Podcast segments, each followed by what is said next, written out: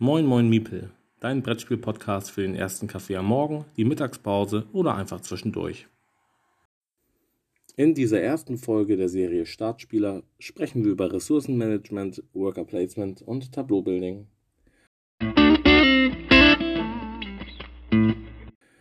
Moin, wie versprochen hier die erste Folge der Serie Startspieler, die sich an Anfänger und Neuentdecker des Hobbys Brettspiele und Kartenspiele richtet.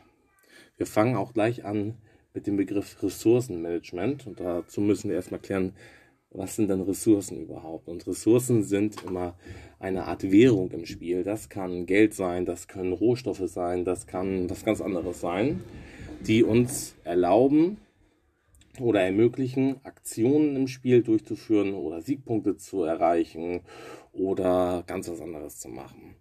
Und ähm, alle Spiele, die so eine Art Ressource haben oder mit Ressourcen arbeiten, erfordern vom Spieler auch ein gewisses Maß an einem Ressourcenmanagement.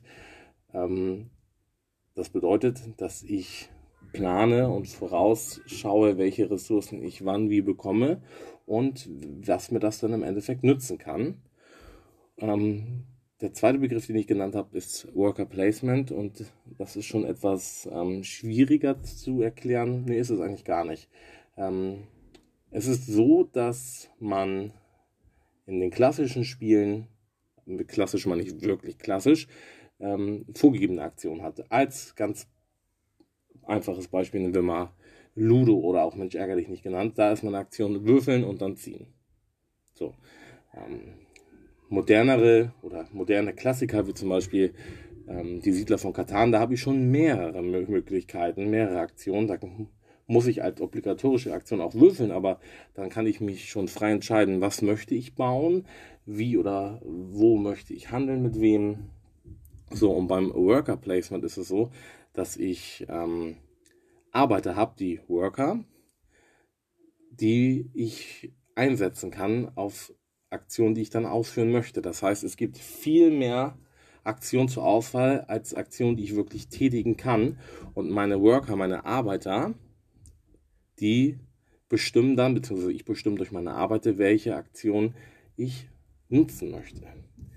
Beispielsweise, wenn wir jetzt ein Spiel haben, das den, das Thema Bauernhof hat, dann habe ich ganz viele verschiedene Aktionen. Ich habe ja ganz viele verschiedene Tätigkeiten auf einem Hof, zum Beispiel die Kühe füttern oder ähm, den Mist zusammenfahren oder äh, was weiß ich.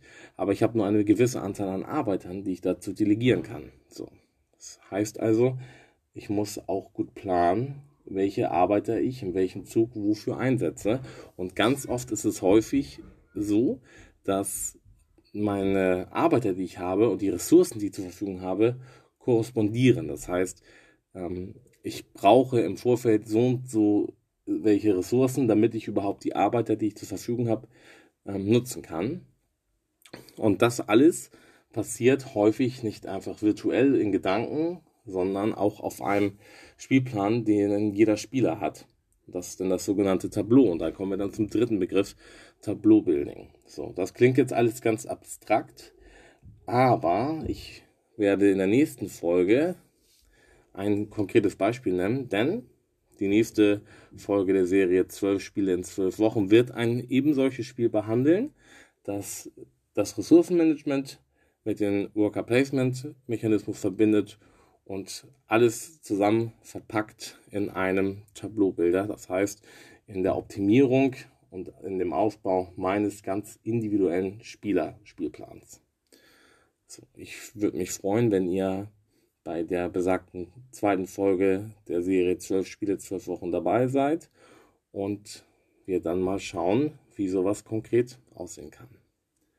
Habt ihr jetzt noch Fragen? Habt ihr Kritik? Habt ihr Anregungen oder habt ihr auch Wünsche für Themen der nächsten Startspielerfolge? Dann schickt diese doch einfach an miepel.spieler. Nee, Quatsch miepel.mail.de. Das ist die richtige E-Mail-Adresse. miepel.mail.de. Und bis dahin ganz viel Glück und viel Spaß.